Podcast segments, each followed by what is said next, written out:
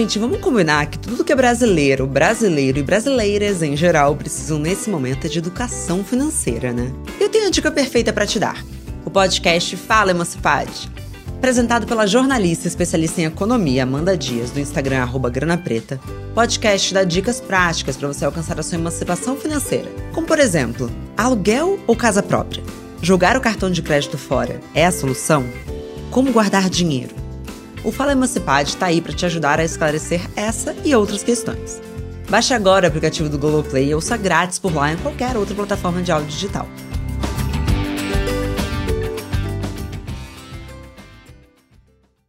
Você acorda e, com o olho ainda semi-aberto, olha palavras que formam frases no Twitter. É inacreditável que isso esteja acontecendo. Tem gente que realmente não vai se vacinar? Talvez as notícias ocupem a tela enquanto você toma o café da manhã. Ou talvez o feed do Instagram sirva como seu despertador.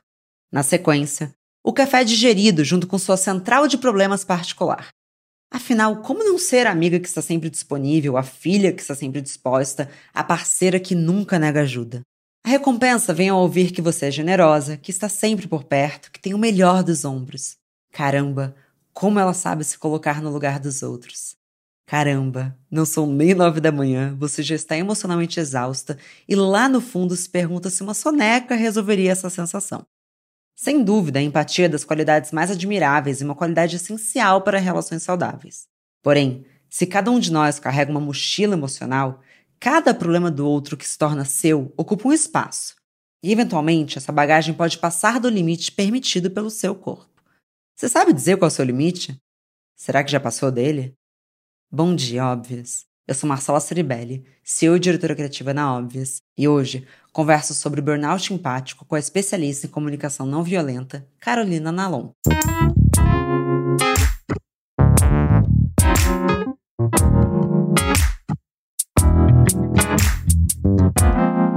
Bom dia, óbvias.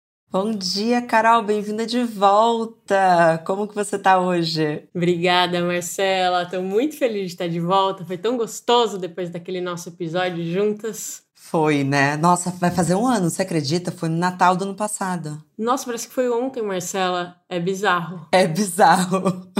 Eu acho que esse ano foi ainda mais difícil de colocar em prática a comunicação não violenta, Carol. Todo mundo exausto, né? Meu Deus. A gente chegou no limite, né? E a gente tem ouvido tanta coisa absurda. Nossa, tá difícil. Para você, pessoalmente, às vezes também é difícil de colocar em prática? Não, com certeza. E eu acho que no dia que a coisa ficar fácil para mim, se um dia isso acontecer, eu acho que eu não vou conseguir nem dar aula direito, sabe? Porque eu acho que eu vou estar tá muito desconectada da experiência das pessoas, assim. Talvez seja bom para mim, mas não sei se tão bom para minha carreira. Não faz sentido. Nesse sentido de desconexão, vou até trazer uma coisa muito fresquinha. Talvez tenha a ver com o tema de hoje ou não, mas com você eu gosto de conversar.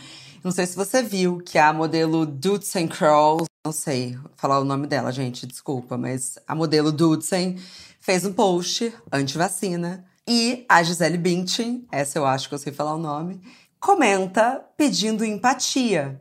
E o comentário dela é falando assim: vocês não estão tendo empatia. Por que tanta violência? Desse jeito não estamos chegando a lugar algum. E eu fiquei olhando, eu fiquei analisando, eu fiquei pensando, será que isso é o entendimento dela do que seria uma comunicação não violenta? Ou ela entende que o ato menos empático do mundo é não se vacinar? Eu queria saber de você, assim, porque eu acho que às vezes tem um entendimento muito errado, como se assim, comunicação não violenta é você agora virar essa pessoa, sempre good vibes. E eu achei tão absurdo o comentário da Gisele, não tenho o menor problema de falar isso, porque assim, não é a hora dela defender uma pessoa que tá trazendo um comentário desse. É um absurdo alguém falar uma coisa dessas. E é mais absurdo ainda ela pedir empatia no momento desses. Mas eu acho que combina com até um pouco de um preconceito e uma ideia errada que as pessoas têm na comunicação não violenta. Então eu queria saber a sua opinião e se você acha que tá certa essa minha conexão ou não. Maravilhoso, até porque acho que não é um caso isolado, né? Parece que toda semana aparece uma polêmica como essa, um post como esse e as pessoas tendo esse tipo de discussão. E eu acho que tem várias facetas, é uma coisa complexa. Do ponto de vista da não violência, o que é a não violência? Ela é a favor da vida, sempre. né? Então que a gente não coisifique as outras pessoas. Para agir de acordo com a não violência, a gente precisa entender quem é a pessoa que está sendo oprimida, quem é a pessoa que está sofrendo opressão. A gente precisa entender como o sistema opera, como né, as coisas funcionam no mundo. Quando a gente percebe que a nossa única saída dessa pandemia é a vacina, a gente entende que ao defender a não violência, a gente vai defender a vacina. Agora, quando a gente fica bravo porque alguém que tem uma posição de poder é contra essa posição, eu acho que o que a gente está dizendo é: meu Deus do céu, a gente não aguenta mais. Essa é a nossa única saída comprovada. Quem acredita em ciência de verdade sabe que essa é a única saída comprovada. E a gente espera que as pessoas que estão no poder, né, que têm poder de influenciar outras, defenda isso. A gente cobra isso delas. A posição que você disse que a Gisele trouxe é uma posição bem típica de quem não quer olhar para essa complexidade, para toda a complexidade que tem nessa situação. Ela só está olhando ali provavelmente o lado da modelo que ela deve conhecer, deve ser amiga, deve pensar o quanto é difícil, então mais empatia, por favor. Agora, eu acho que faz sentido pedir empatia por todos os lados. E eu acho que ao defender a posição da não violência, que eu acho que nesse caso é defender a vacina, isso não anula conversar e dialogar com os receios de quem está do outro lado. Então, eu já tive muitas conversas com pessoas que estavam com receio de tomar a vacina, e os medos dessas pessoas são legítimos. Se a gente simplesmente cancelar essas pessoas ou né, é, deslegitimar esses receios, provavelmente a opinião dela só vai se cristalizar. E aí, aproveitando que você está trazendo um, um, momento meio datado, foi o centenário do Paulo Freire, né? Agora há pouco, foi ontem, né? Ele dizia: Eu jamais vou silenciar alguém que discorda de mim, então, eu acho que é importante a gente olhar e falar assim, cara, o que me pega é essa modelo, estando na posição de influência que ela está, estar emitindo essa opinião sem olhar a complexidade que tem por trás. E provavelmente ela acha que ela está analisando a complexidade, porque veja, é como se todos nós que fôssemos pró-vacina fôssemos pró-indústria farmacêutica. Sendo que eu sou pró-vacina e eu queria a quebra das patentes, justamente para chegar em mais gente, né? Então eu sou realmente é, é contra, não é que eu sou pró indústria farmacêutica que está produzindo essas vacinas. Eu não queria que eles estivessem lucrando com isso, sabe? Tipo, paga o investimento que foi e leva vacina para todo mundo. Como pode que a gente tem países que a vacina ainda não chegou? E não adianta, em se tratando de pandemia, não adianta vacinar alguns países e outros não. Então, assim, é muita coisa envolvida. Eu só acho que na internet é dureza, porque tá lá escrito: escreva seu comentário. Não tá escrito dialoguem. Vamos ter uma conversa. Então é, é uma coisa muito fechada, assim, difícil de colocar. Então, resumindo, acho sim que quem tá numa posição de poder tinha que ter mais responsabilidade em relação ao posicionamento, mas também acho que não dá para cancelar essas pessoas dessa maneira e nem dá para ficar fazendo a Gisele mas empatia, por favor. Só isso, né? Então tudo tinha que ter uma profundidade. É, é muito complicado. Em dado momento ela fala: Eu peço que vocês meditem e encontrem o lugar de amor dentro do coração de vocês. E é muito complicado isso, porque eu tento também exercitar, assim, tentar se colocar no lugar do outro. E até tá bom, essa pessoa tá falando um absurdo, mas deixa eu me colocar no lugar dela. Eu peguei um táxi hoje em que o cara, ele era não só anti-vax, ele falou que ele acredita na nova ordem mundial. E eu tive que entender o que era. É longo o papo. É longo o papo, mas quem quiser pesquisar sobre o QAnon, etc. E é engraçado quando você vê essa pessoa ao vivo, eu, Marcela, é, eu fico querendo ouvir. Que assim, eu quero saber como que pode aquilo ali tá acontecendo, da onde que tá vindo aquilo. Mas eu entendo que tem gente que entra ali e fala, cara, vai pro inferno. Sabe, eu entendo a pessoa que briga. Quer dizer, assim, eu saí do táxi meio desnorteada, só faltava a Carol, assim. Eu achei que era mentira, eu achei que as pessoas não existiam. Mas o que eu queria saber de você, e que aí tem muito a ver com o nosso papo de hoje, sim. A gente está vivendo uma fadiga da empatia, porque acho que testaram os nossos limites, né? Chegou uma hora, assim, que a, a empatia já estava assim. A gente perdeu a paciência um pouco.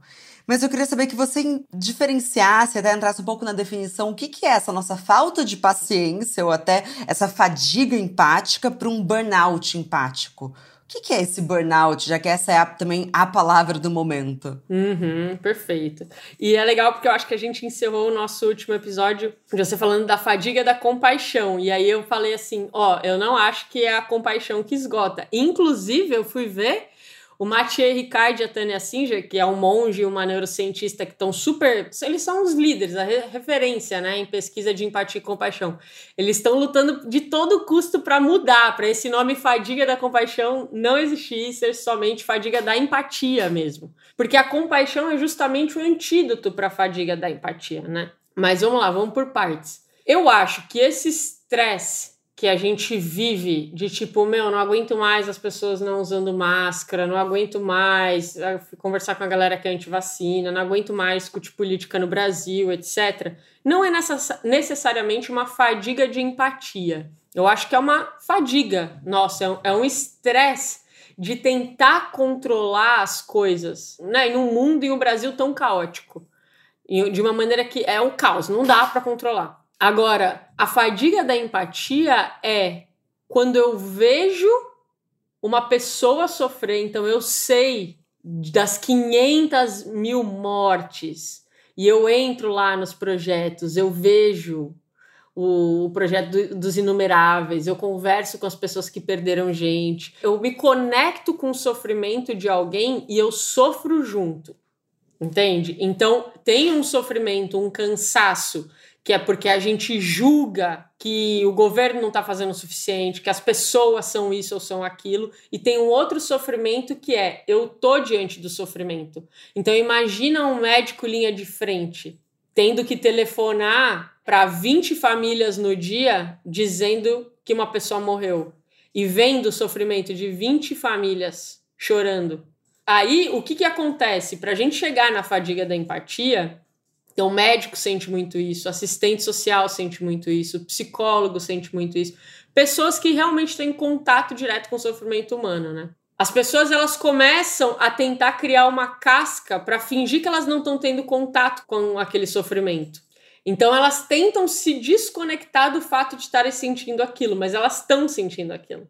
E essa desconexão, esse atropelo que a pessoa faz nela mesma acaba gerando a fadiga da empatia ou burnout empático, né? E aí isso uma, é como se a pessoa realmente sentisse uma dor, ela começa a não querer mais ver sofrimento, não me mostra mais sofrimento, porque eu não vou aguentar.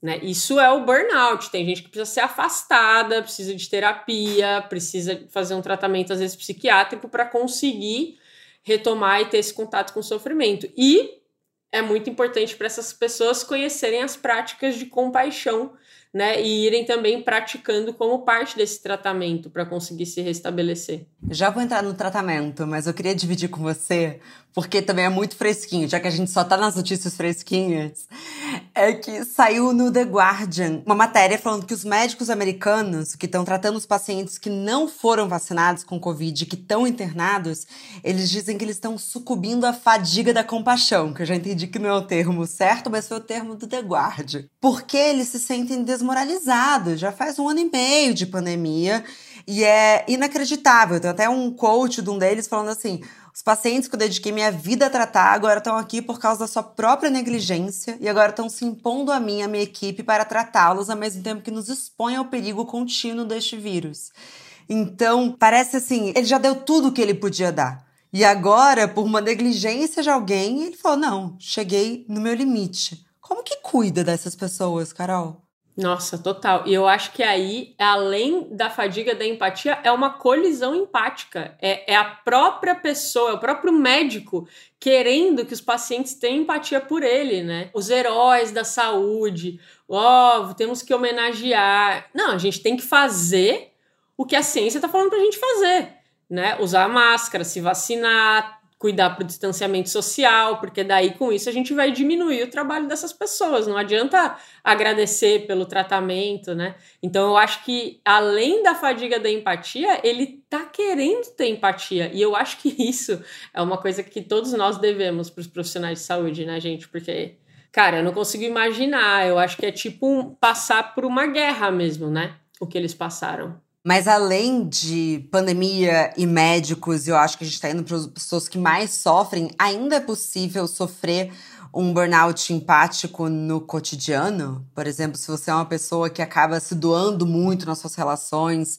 isso é possível? Com certeza, Mar, porque o cotidiano ele é cheio de sofrimento. Todas as famílias experienciam a doença e a velhice. E às vezes a doença é alguém da sua família que está lá doente por anos, né? E, e, isso muda completamente. Sempre que uma pessoa adoece, toda a rede de apoio dela, né? A, a vida das pessoas que estão cuidando dessa pessoa muda completamente. E, inclusive, é muito lindo isso, né? Não sei se você já ouviu aquela história que perguntaram para a antropóloga a Margaret Mead, uma estudante perguntou para ela qual é o primeiro sinal de civilização.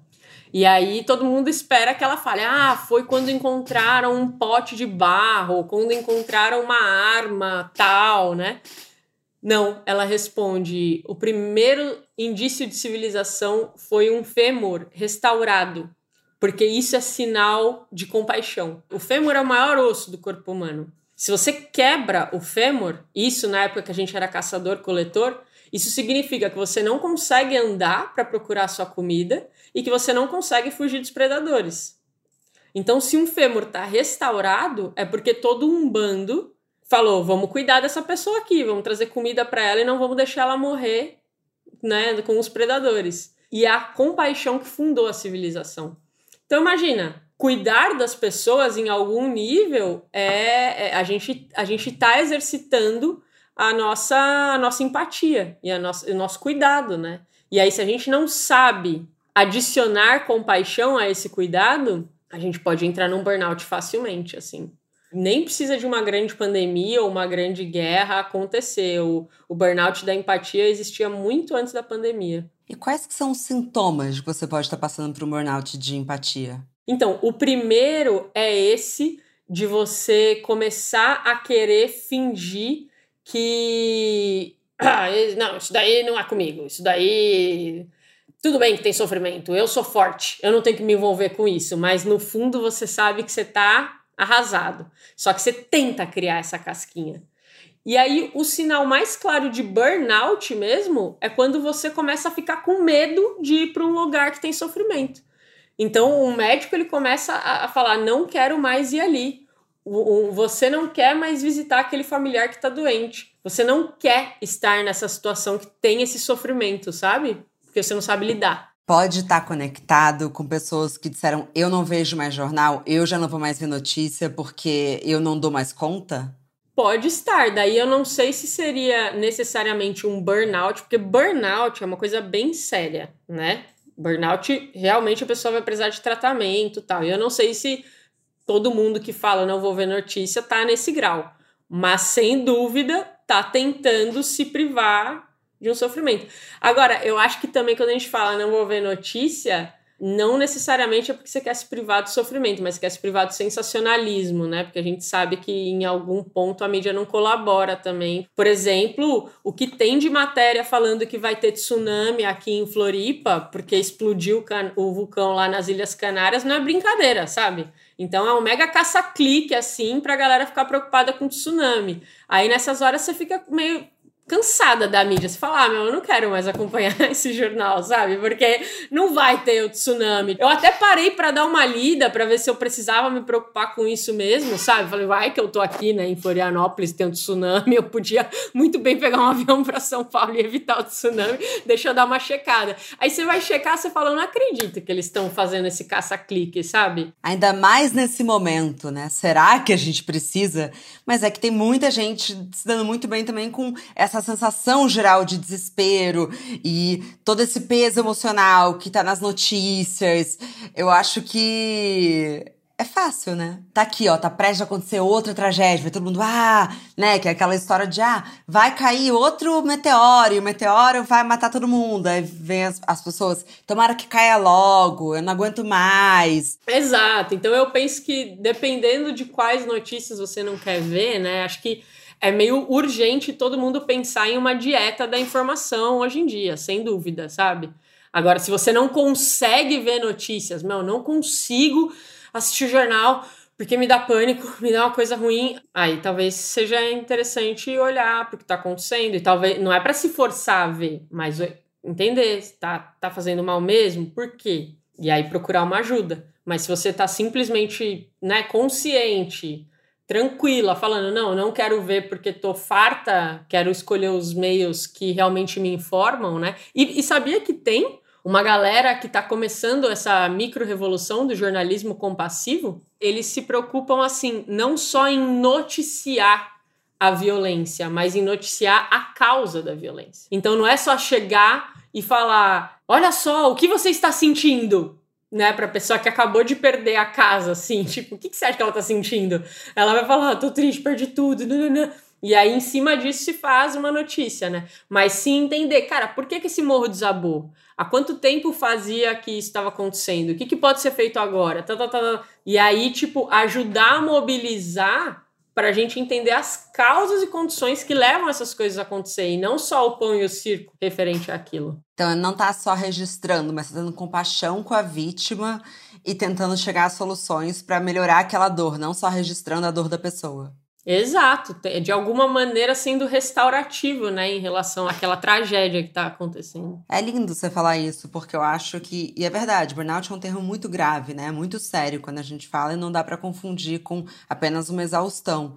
Mas eu acho que a sensação também desse burnout tem a ver com uma sensação de que assim, eu não posso fazer nada aqui. Tá tão fora do meu controle que, meu Deus, eu sinto tudo isso, eu, e eu estou sentindo, estou sentindo, eu não tenho como retirar a dor do outro. E às vezes Aí, enfim, você não sabe, cada um sente de cada maneira. Você vê, por exemplo, seu pai, sua mãe, seu irmão, ou até um amigo sofrendo muito. A vontade que dá era que fosse algo físico, né? Eu, pelo menos, que tenho muito essa coisa de cuidar das pessoas ao meu redor, eu queria que fosse uma coisa que eu recortasse, sabe? Tirasse dela. Então, essa impotência também tá conectado com assim, meu Deus, eu não posso fazer nada. E aí gera mais ansiedade, né? Com certeza. Nossa, você trouxe uma coisa importantíssima, porque isso é uma característica do burnout empático. A sensação de que você não pode fazer nada. É muito importante isso. Então, eu lembrei, além de doença e velhice, qualquer família que já teve algum ente viciado em drogas, por exemplo, sabe muito bem o que é o burnout empático. Quantas mães, quantos pais, irmãos, né, assim, que tentaram muito, tentam muito ajudar uma pessoa a conseguir se recuperar de um vício, que é algo extremamente difícil. Né, extremamente, não depende só da força de vontade da pessoa. E aí fica nesse ciclo de confiança, vamos, vamos que vai dar certo. E aí chega um momento que a pessoa fala: Cara, eu já tentei de tudo, não há o que eu possa fazer. E é um sofrimento, eu queria tanto que essa pessoa estivesse livre disso. Né? Eu não aguento mais. E quanta coisa se desfaz assim. Às vezes um casamento se desfaz por conta disso, né? Os pais se separam por conta de um filho, os irmãos vão embora porque não aguentam mais estar tá tendo tanta atenção com o filho e não com os outros. Então, a gente não conseguir operar na compaixão, mas sim só ir se afetando com sentimentos é o que afasta a gente. E olha que louco, né? Porque é uma coisa feita para grudar a gente, mas acaba afastando, que é esse excesso de empatia diante de um sofrimento tão intenso do outro. E o doido é que a compaixão só nasce através da empatia. Então as coisas estão muito conectadas, sabe? É muito fantástico, né? É muito fantástico, mas você falando, talvez eu mesma precise de uma definição do que, que realmente difere compaixão de empatia, porque agora eu fiquei um pouco perdida. Perfeito. Sendo completamente sincera. Mas isso é maravilhoso, porque acho que as pessoas também estão, né? Quem está escutando. Então, vamos lá. Para qualquer coisa começar em relação, né, de uma pessoa com a outra, eu vou precisar perceber o outro de alguma maneira. Quando eu percebo o outro e consigo perceber os sentimentos dessa pessoa, pelo que será que essa pessoa está passando? O que será que é importante para ela? A gente começa a sentir empatia por essa pessoa. Porque de alguma maneira aquele sentimento, aquela experiência, eu consigo imaginar o que é aquela experiência. Aquilo ressoa emocionalmente em mim. Então isso é empatia. Eu perceber o outro. E vamos falar aqui no caso de perceber um sofrimento, porque eu posso perceber uma grande alegria. E às vezes a pessoa tá tão alegre que ela também precisa de empatia para conseguir transbordar aquela alegria. Mas vamos falar do sofrimento porque a gente tá falando de burnout, né? Então, a partir do momento que eu percebo o outro, eu acho que vem uma vontade de ajudar, né? Se a gente ainda não tá no estado de burnout, vem uma vontade de ajudar. Muitas vezes a gente cai nos obstáculos para empatia, porque a gente tá com essa vontade de ajudar, aí o outro me conta que tem um sofrimento, e aí eu vou, dou um conselho, por que, que você não faz tal coisa? E nem validei ainda o que você está sentindo. Você está me falando que está difícil para você trabalhar nesse lugar? Por que, que você não muda? Você é tão talentosa, vai para outro lugar. Fecha isso daí, não faz mais o que você faz. Tipo, calma, meu. Você tava, tava falando que tava difícil trabalhar aqui, não é? Não é? Eu não vou fechar tudo, né? Ai, tá difícil com seu namorado? Ai, meu, mas pelo menos você tá namorando. E eu que tô solteira nessa pandemia. Então fica com ele, segura as pontas né? Eu tô competindo pelo sofrimento. Falo, ai, amiga, você já passou por isso tantas vezes, você vai dar a volta por cima, você sabe que é sempre assim. Encerra o assunto. Então, às vezes, o nosso impulso em querer resolver o problema leva a gente para os obstáculos para empatia, que é falar alguma coisa que impede a conexão. Se a gente sabe como demonstrar empatia, que aí a gente já está falando de empatia cognitiva, né? Então, abriu a portinha lá, empatia emocional, eu te percebi. Aí eu venho para empatia cognitiva, que é tentar checar com você o que eu estou entendendo do seu sofrimento. Então, em vez de falar, ah, muda de emprego, faz outra coisa, eu falo, nossa, tá parecendo que você tá muito sobrecarregada. Você tá tentando fazer tudo funcionar perfeitamente igual era antes da pandemia, mas você está sentindo uma sobrecarga de ter que lidar com tudo online, tá difícil para você ser online? Eu checo o que eu estou entendendo para abrir espaço nessa conversa.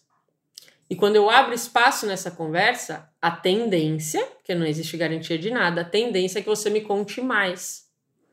E se eu sustento essa posição empática, eu tô te ajudando a, a falar e se escutar para entender o que está rolando. E aí, cada vez mais a nossa conexão aumenta, aumenta, aumenta, aumenta. Cara, às vezes você para para conversar com alguém que tá numa situação tão difícil, mas tão difícil, que se você não conseguir, à medida que essa conexão emocional aumenta, ter compaixão, você já cai no burnout empático. Então, como é que a gente faz essa virada? Porque até aqui foi empatia. E até aqui a empatia foi muito importante. Então tem muita gente também que tá demonizando a empatia, porque ah, empatia é isso, empatia é aquilo. Cara, a empatia maravilhoso, sem ela a gente não chegaria na compaixão.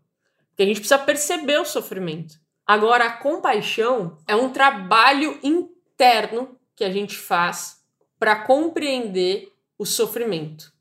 Porque a gente cai muito rapidamente num lugar assim, Sofrimento? Não queria. Por que é comigo? Por que agora? Por que assim? Por que tá acontecendo isso? Isso é injusto. Não acredito. Olha que absurdo que aconteceu. Olha que absurdo que tá acontecendo. Olha que absurdo, gente. Olha que absurdo. Mas é um absurdo mesmo. A gente não pode perder isso de vista, senão a gente vai ficar igual a Gisele. Mais empatia, por favor. A gente tem que ter clareza de que é um absurdo. Mas ao mesmo tempo a gente tem que ter clareza assim, cara, esse tipo de coisa existe desde que o mundo é mundo. De repente, a experiência humana é sobre isso. De repente, a experiência humana é sobre como viver esses absurdos. E a cada vez que a gente vive esse absurdo, a gente pode refletir qual é a melhor maneira de viver esse absurdo, qual é a maneira mais humana de viver esse absurdo. Então, diante do absurdo, eu quero ser o mais humana possível. Eu quero ser o mais gentil comigo e com o outro. E já que o sofrimento existe, e ele existe, ele faz parte da vida. Não tem que se perguntar por quê quando o sofrimento chega. Tem que olhar para ele e falar: você chegou. Eu vou lidar com você, eu vou sentir você. E à medida do possível, vou ser o mais útil possível nisso daqui. Eu vou fazer o que me cabe dentro disso. É, e me parece que para ser verdadeiro e autêntico, precisa ter um desprendimento do ego. Então, vou dar um exemplo de cotidiano, tá? É, a sua amiga passa por um término, você ajuda ela, você levanta ela, você fala o quanto o cara foi sacana, mas aí eles voltam. Será que é justo você ficar brava com ela ou você tomou para você mais do que você deveria? Ou será que também tem um pouco desse papel de vaidade mesmo e somos todos um pouco vaidosos, pelo amor de Deus, de eu era salvadora. Como é que eu cedi tanto para você e você tá me dando tão pouco em troca, quando no final do dia é a vida da outra pessoa. Como que a gente consegue de fato ajudar sem que o nosso ego interfira? Não, e a gente fala isso como se a gente não fosse movido pelo desejo, né? Tipo, a gente tenta racionalizar em cima de tantas decisões, mas a verdade é que a gente está se movendo para onde o desejo aponta. Se você não está fazendo isso, então é sinal que você está reprimindo o desejo. Pior ainda, aí você vai cobrar mais ainda, amiga, de ser racional, né? Então eu acho que assim, em alguma medida é até que ponto aquilo não está sendo abusivo para ela, até que ponto ela não está se metendo em uma coisa que faz mal para ela. Mas, gente, as pessoas fazem isso com elas mesmas. Elas se viciam em coisas, em drogas, em bebida, em cigarro, em açúcar, em pessoas. E se a gente julga a pessoa por ela estar tá fazendo isso, menos ela vai se sentir conectada com você né? Quanto mais julgada ela se sentir, menos ela vai sentir que pode ter abertura com você. Melhor eu não contar mais com essa amiga, porque eu só vou ser uma boa amiga para ela se eu seguir o que ela fala para eu fazer, se eu for perfeita. Eu não quero amigas assim, né? Eu quero uma amiga que eu possa falar e aí eu poder falar, tô com vergonha de te dizer.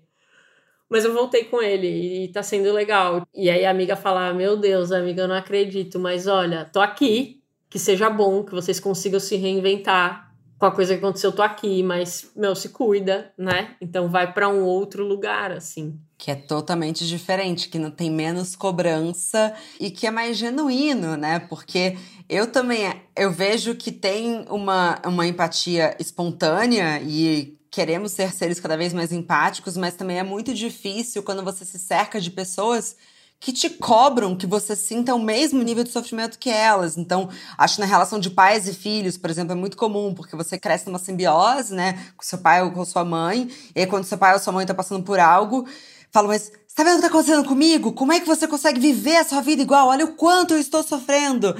E, e é difícil essa empatia cobrada? Não sei, não quero inventar um novo termo, eu sinto que já tem termos suficientes. É, não, é contraprodutivo, né? Cobrar empatia, assim, é completamente contraprodutivo. Tipo, ninguém que fica com vontade de dar. Me dá mais empatia. Você fica com vontade de dar empatia? Por quem fala isso, né? Então, é, é isso, é, é muito contraprodutivo. Ima, eu queria te contar uma coisa. Eu lembro que no nosso último papo a gente estava falando sobre compaixão e empatia por quem pensa muito diferente da gente. A gente chegou a falar sobre política, né? E cara, eu acho que eu cheguei a comentar dos meus tios e da gente conseguir olhar por um outro ângulo, né? E eu tenho dois tios que defendem pra caramba o Bolsonaro, assim, né? Tem esse pensamento. E cara, um desses tios morreu de Covid uma semana antes da vacina ter chegado para ele, uma vacina que eu bem sei que poderia ter chegado bem antes, assim, né? Cara, isso mudou tanto a minha maneira de enxergar e de ter compaixão, sabe? Porque eu lembro de uma tirinha que eu vi que é um cara pulando de paraquedas assim, e aí uma outra pessoa falando: "Você tá sem paraquedas". E o outro falando: "Não, essa é só a sua opinião". Então, quando a gente tem compaixão, eu acho que a gente não tem a menor. Primeiro, a gente não tem a menor vontade de se provar certo em relação à pessoa, porque a gente sabe o sofrimento que tá ali, logo adiante, sabe? No chão, assim, dependendo da posição que ela tá defendendo, né? Enfim, e aí eu uh, mudou muito, assim, e eu e, meu, eu lembrei o quanto de coisa legal que a gente viveu, e ainda bem que viveu, e ainda bem que a gente não falava só sobre isso, né? E aí agora eu tenho um, um tio que tá vivo, e que veio me visitar recentemente. Então fazia, sei lá, acho que uns dois anos que eu não vi o meu tio. E ele veio, né? E ele veio, tipo, no 7 de setembro pra cá, sabe? Eu pensei, meu Deus, como vai ser esse encontro, né? Marcela, e eu não sei, assim, eu acho que eu recomendo as pessoas a, antes das eleições do ano que vem, se encontrarem pessoalmente com as pessoas que elas estão tendo tanta dificuldade, assim, de conversar no ao vivo, sabe? Não porque eu fantasie que ao vivo todas essas pessoas são legais, mas como a presença traz outro tom para a relação, outra energia, outra disposição, sabe? Tipo, do meu tio chegar aqui e ele ficar vendo quais eram os passarinhos que tinha aqui, ele saber falar o nome dos passarinhos. E ele e o meu pai ficarem distribuindo comida para vir mais passarinho. E ele falar que o sonho dele é ter uma chácara para que ele recupere as nascentes com a mata, sabe? Eu falo, ué, uma, como é que você gosta tanto disso, de preservação, e ao mesmo tempo defende uma. Né? A gente pode falar sobre o agronegócio rapidinho.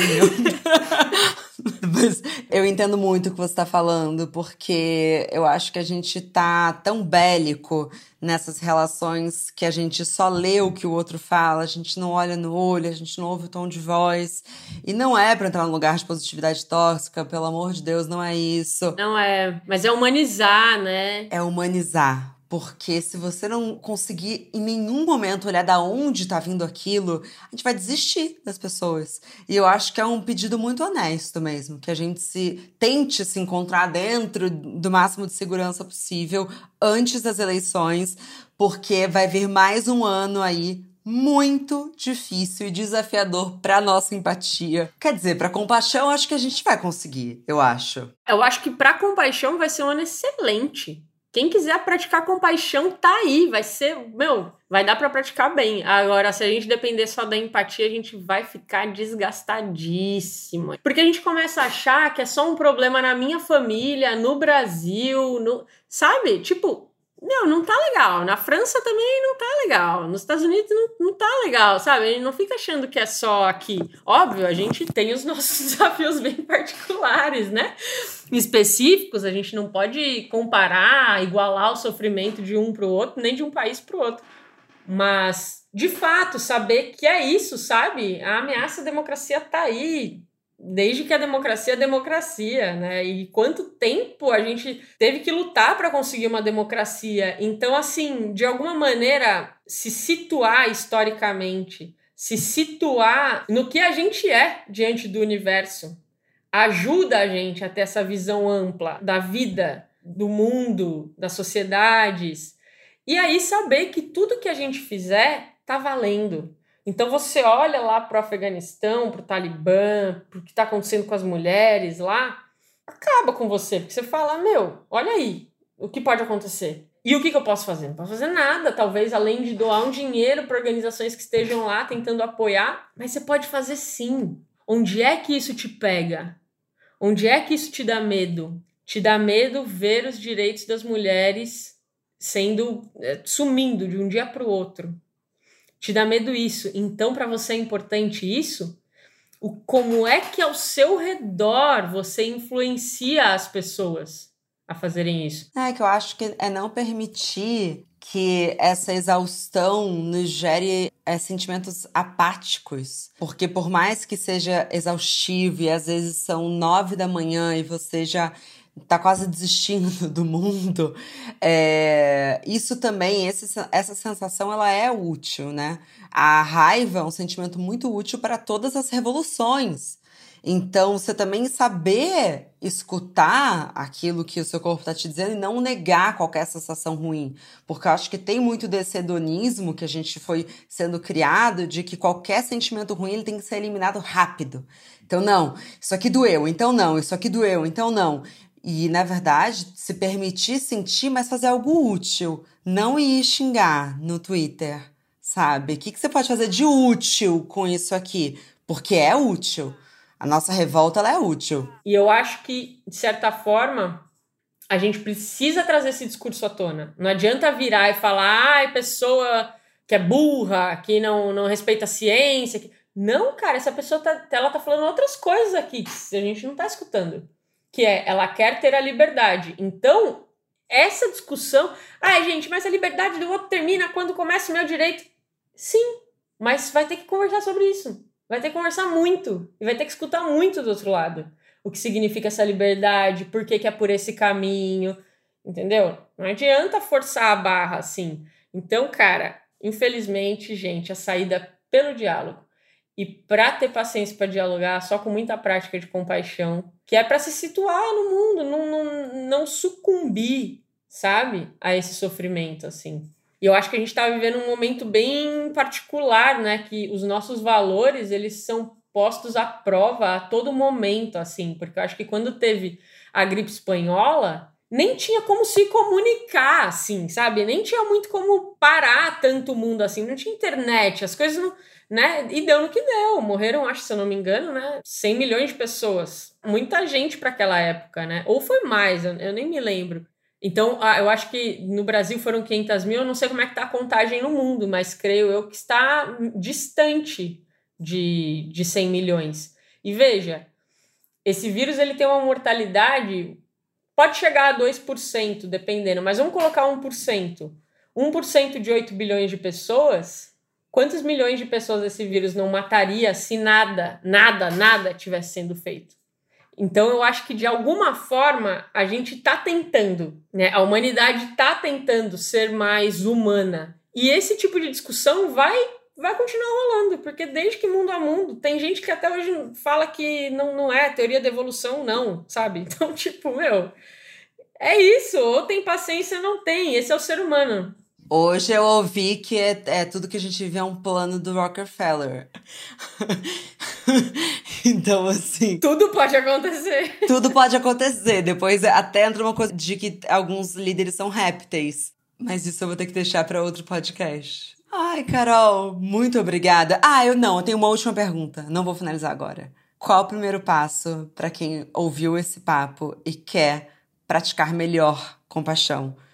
Você tem cursos, faça sua propaganda. Você da última vez não fez. Faça, venda seus produtos porque eles são importantes. Carol, por favor. Ai, obrigada, Mar. Sim, eu tenho. Meu curso se chama O Caminho da Comunicação Autêntica. É um curso que fala muito de comunicação não violenta, então como dialogar a partir da empatia e da autenticidade. E aí eu envio práticas de compaixão para o pessoal fazer ao longo das semanas. A gente conversa muito sobre elas. Tem uma aula específica para a gente falar de empatia e compaixão, que está muito legal. Então, todos, todos serão muito bem-vindos aqui no, no meu curso. Eu vou adorar. É um curso que eu abro geralmente duas vezes por ano. Eu vou fazer uma turma agora no, em setembro de 2021 e ano que vem provavelmente só vou fazer uma turma. Então, eu vou deixar também contato de outras pessoas que eu sei que tratam desses temas lindamente. Eu sei que o pessoal do O Lugar, né, eles estão fazendo um grupo de estudos de um livro que chama A Beira do Abismo, que fala só sobre isso, gente. É um livro maravilhoso da, da Holifax, e ela fala dos diferentes tipos de empatia, compaixão, eles fazem práticas diárias, então vale a pena também, porque eles sempre estão fazendo grupos de estudo desses temas. E eu agradeço você, Marcela. Obrigada novamente pelo convite. Você faz perguntas ótimas. Eu tenho que pensar e por outros caminhos, sabe? É maravilhoso estar aqui. Obrigada. É sempre um prazer enorme falar com você, assim, e aprender verdadeiramente. Então, muito obrigada. E, enfim, eu não quis te interromper, mas eu sinto muito pelo seu tio e espero que a sua família esteja bem é, de coração. E as portas aqui estão sempre abertas para você.